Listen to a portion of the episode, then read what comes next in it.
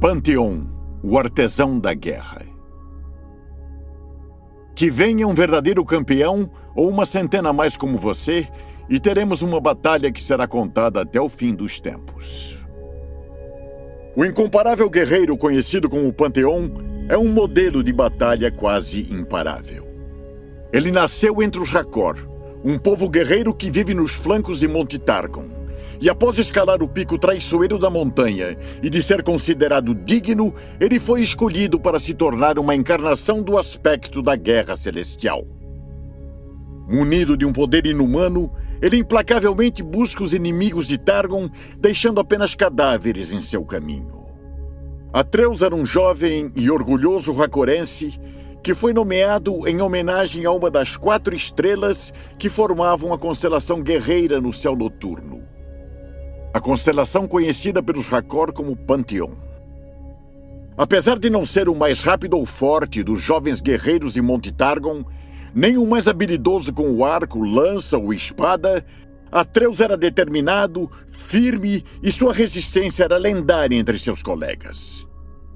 Todos os dias, antes do anoitecer, enquanto os outros dormiam, ele acordava para correr pelos caminhos traiçoeiros de Monte Targon e sempre era o último a sair do campo de treinamento à noite com seus braços pesados do trabalho com as lâminas.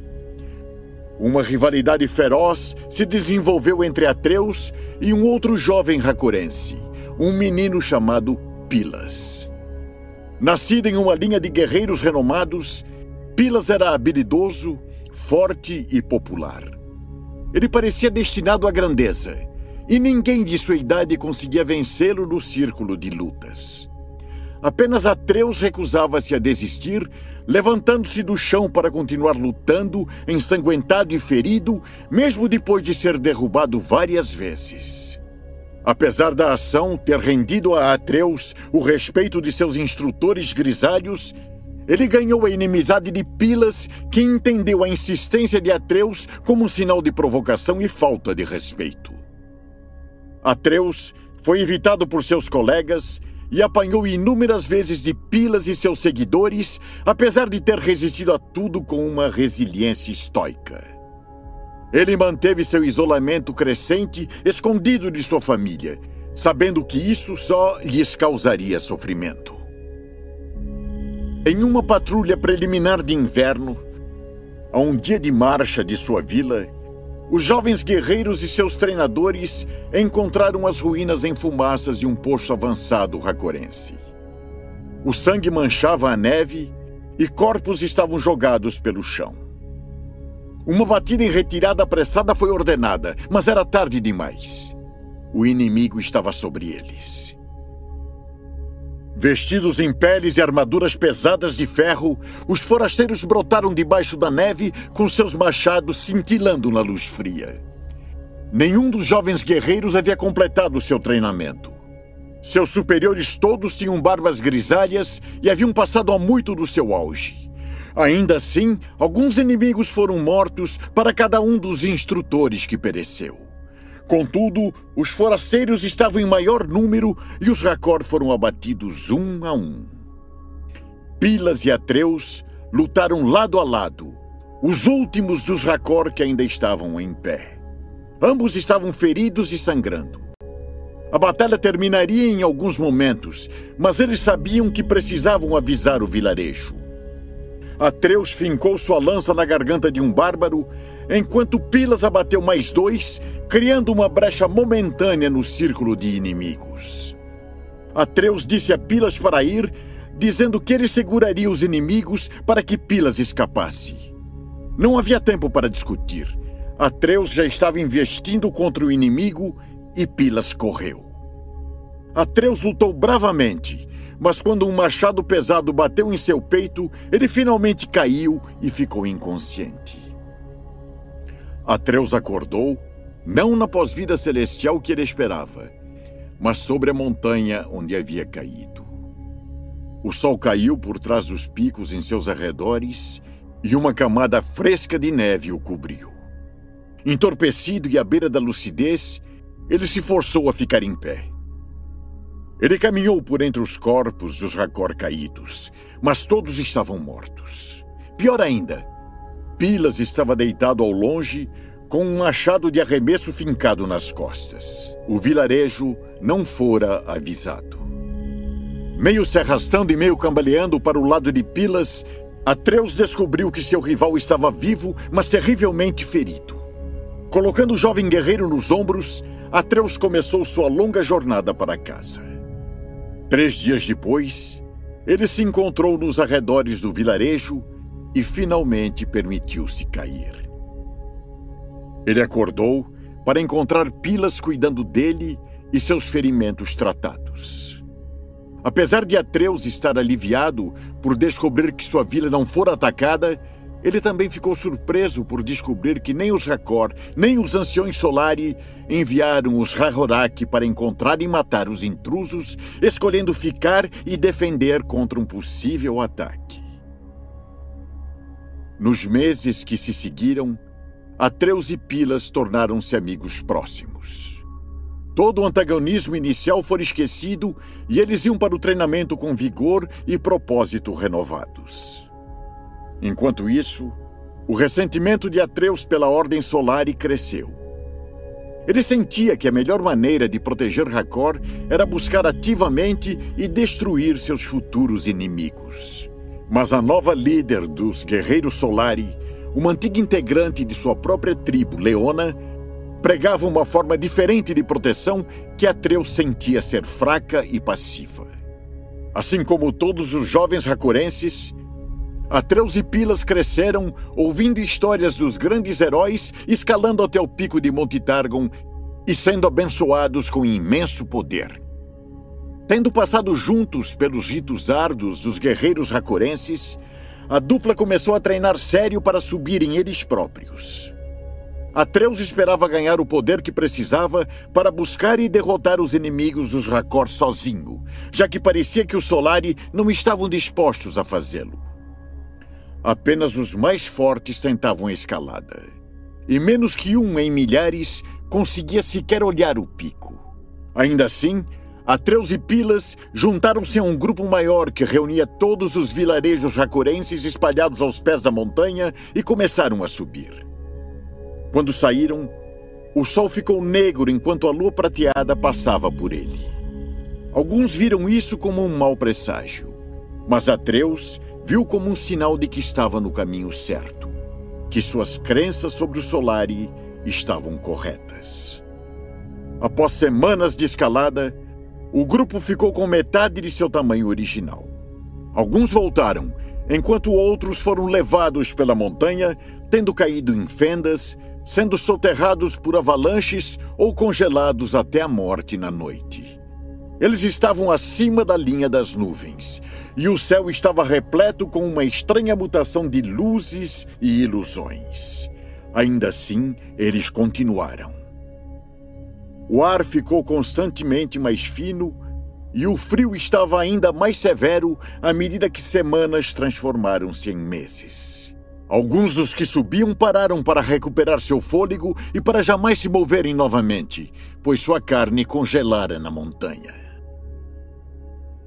Outros, ensandecidos pela falta de ar e pela exaustão, atiraram-se dos penhascos, caindo como pedras.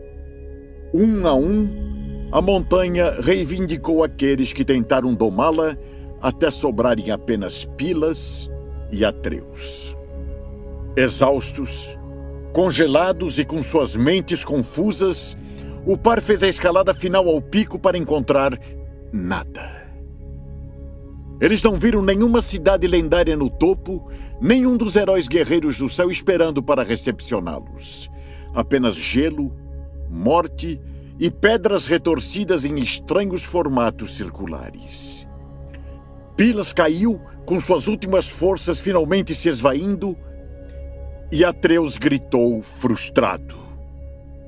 Sabendo que Pilas não tinha forças para fazer a jornada de descida, Atreus sentou-se com ele, acolhendo sua cabeça no colo enquanto via a vida abandonar seu amigo.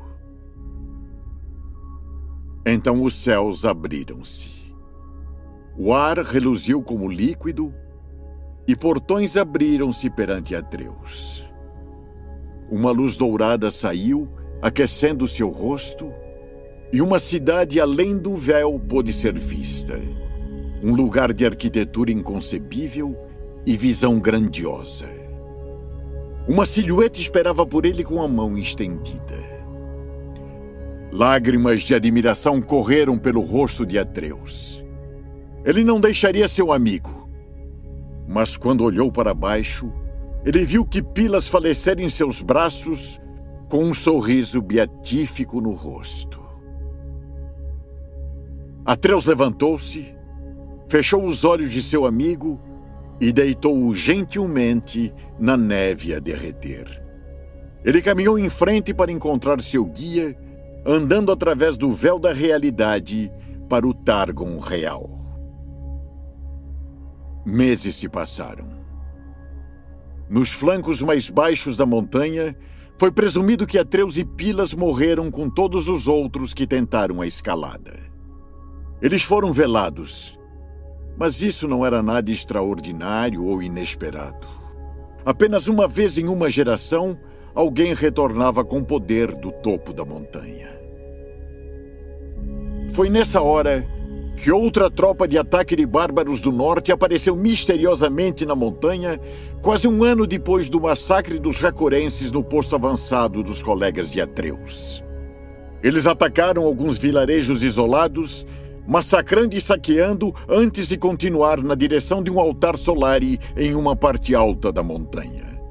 Os guardas lá estavam em menor número e, mesmo assim, enfrentaram os invasores, prontos para morrer defendendo as relíquias e elementos místicos ali. À medida que os saqueadores inimigos se aproximaram, um vento anormal e intenso desceu, chicoteando a neve ao seu redor em fúria crescente. O redemoinho de nuvens partiu, expondo toda a majestade do Monte Targon no epicentro da tempestade. Guerreiros de ambos os lados esforçaram-se para ficar de pé, protegendo seus olhos contra a tempestade de gelo, quando uma cidade brilhante e fantasmagórica apareceu nos céus, no ápice da montanha. As quatro estrelas da constelação de Panteon pulsaram reluzentemente, e então o céu ficou escuro. Simultaneamente, a luz incandescente de uma estrela cadente apareceu na cidade etérea e disparou na direção do chão. Ela gritou na direção do templo, movendo-se a uma velocidade surpreendente. E os bárbaros rezaram para seus deuses pagãos com vozes trêmulas. A correnteza de luz caiu de uma só vez, atingindo o chão entre as duas forças com um impacto que abalou a terra.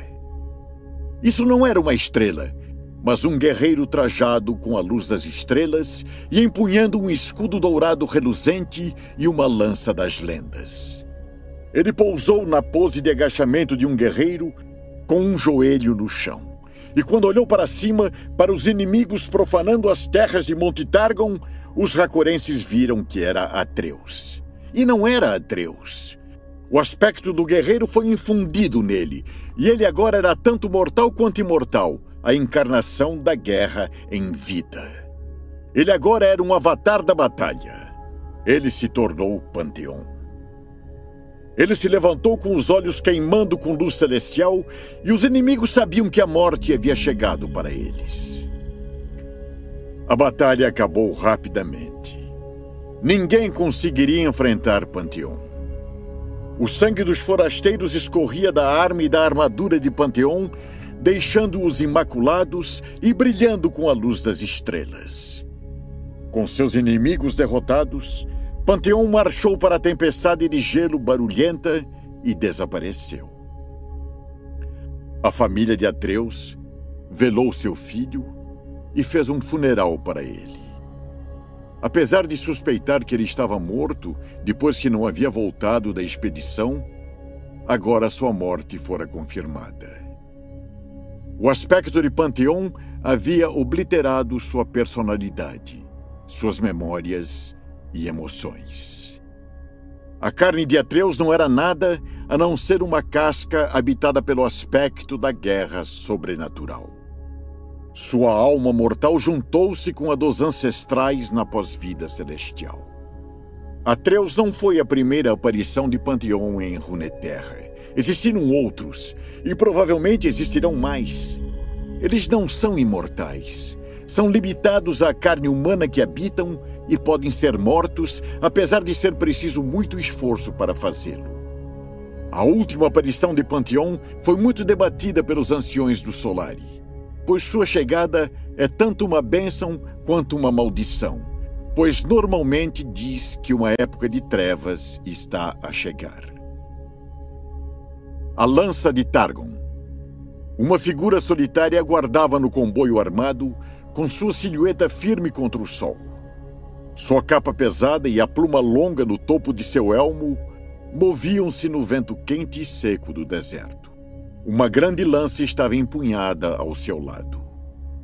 O comboio era de 30 soldados, a maioria sendo mercenários contratados. Homens e mulheres, guerreiros brutos, trajando lorigões, couro e malha, usando balestras, alabardas e espadas. Eles trilharam o caminho arenoso junto com mulas muito carregadas, e quando pararam, com insultos e piadas morrendo em seus lábios, eles viram o guerreiro imóvel perante eles. O líder da expedição, com vestes escuras, torceu o nariz enquanto puxava seu cavalo de manto preto para que parasse. A figura no topo do afloramento rochoso não fez nenhum movimento para ir para o lado. Vocês vêm com a morte em seus corações, ele disse. Sua voz era dura como ferro e com um sotaque estranho. Sou da montanha. Vocês não passarão daqui. Os mercenários sorriram e zombaram. Vai cagar, seu louco! Um deles gritou. Antes que plantemos sua cabeça numa lança para marcar nossa passagem. Você está muito longe de casa, amigo, o líder do comboio disse. Nós mesmos viajamos pela montanha. Não há necessidade de derramar sangue aqui. O guerreiro solitário estava imóvel. Somos simples peregrinos e ainda temos uma longa jornada à nossa frente, disse o líder. E além disso, não podemos voltar agora. Nossos navios zarparam, entende? Ele disse, gesticulando por trás. Atrás do comboio, a menos de um quilômetro de distância, o oceano brilhou como escamas de dragão na luz fraca. Um trio de galés podia ser visto com suas velas desenrolando-se enquanto viravam-se para o norte na longa jornada para casa. Viemos sem más intenções, posso lhe assegurar, continuou o líder. Apenas buscamos a sabedoria. Sua língua é bifurcada, serpente, disse o guerreiro solitário. Você busca o sangue do profeta. Vá embora ou seja morto. O franzir do cavaleiro ficou mais severo e ele virou-se com desdém, dando de ombros. Que assim seja, ele disse. Matem-no! Em um instante, balestras foram colocadas nos ombros e o ar ficou cheio de dardos atirados. O guerreiro solitário, contudo, não se moveu. Os dardos ressoaram quando ricochetearam em seu grande escudo circular. Então ele começou a avançar. Ele pareceu não estar com pressa. Ele caminhou para frente com uma determinação sombria, com sua silhueta ainda contra o sol, a ponta de sua lança abaixando-se na direção de seus inimigos. Outra saraivada de dardos e balestras. Eles foram novamente derrubados por seu escudo. A primeira mercenária rosnante se lançou contra ele com uma cimitarra dentada mirando seu pescoço. Ela morreu num piscar de olhos, com a lança do guerreiro enterrada em seu peito. Os dois próximos morreram quase tão rapidamente quanto quando a lança do guerreiro cortou uma linha rubra através da garganta de um homem e seu escudo quebrou o crânio do outro. Peguem-no! rugiu o líder da expedição, sacando uma pistola refinada e personalizada de sua cinta. Uma nuvem passou na frente do sol, permitindo que o guerreiro fosse visto mais claramente. Ele estava revestido com uma armadura de desenho arcaico, apesar de seus braços e pernas estarem praticamente nus e tensamente musculosos. Seu manto era de um vermelho profundo, apesar de no crepúsculo parecer como se as estrelas brilhassem no tecido cintilante. A luz das estrelas também brilhava em seu olhar implacável, obscurecido dentro dos cortes do visor de seu elmo. O guerreiro solitário movia-se como líquido, serenamente em todos os movimentos e forma eficaz e mortal. Ele era impossivelmente rápido, mais rápido do que qualquer homem deveria ser. Mais mercenários morreram, seu sangue manchando o chão do deserto seco. Ninguém conseguiu acertar um ataque no lutador fatal. Ele movia-se facilmente pela batalha, inevitavelmente chegando no cavaleiro. Um a um, os mercenários foram abatidos. Em instantes, aqueles ainda em pé viraram e fugiram perante este inimigo incontrolável. O cavaleiro mirou sua pistola no guerreiro solitário e atirou. De modo impossível, ele desviou no último momento e o disparo meramente raspou o lado de seu elmo. O líder xingou e preparou sua pistola para mais um disparo. Mas ele era muito lento. O escudo do guerreiro o atingiu no peito e ele foi lançado de sua cela. Ele caiu em peso e fez uma careta enquanto os pés do guerreiro encontraram seu torso, prendendo-o ao chão. Quem é você? Ele sibilou. Sou sua morte, disse o guerreiro solitário. Sou Panteon. O líder do comboio virou sua cabeça para o lado, vendo sua pistola caída ali ao lado na areia. Ele tentou alcançá-la, mas foi um inútil ato desesperado. Alegre-se, mortal, disse Panteon. É uma grande honra morrer sob a lança de Targon. O homem quebrado tentou falar, mas suas palavras foram cortadas quando a lança de Panteon foi enfiada em seu peito. O sangue borbulhou pelos lábios do homem moribundo e então ele parou. Panteão puxou sua arma e foi embora. O crepúsculo deu lugar ao anoitecer e inúmeras estrelas iluminaram o céu noturno.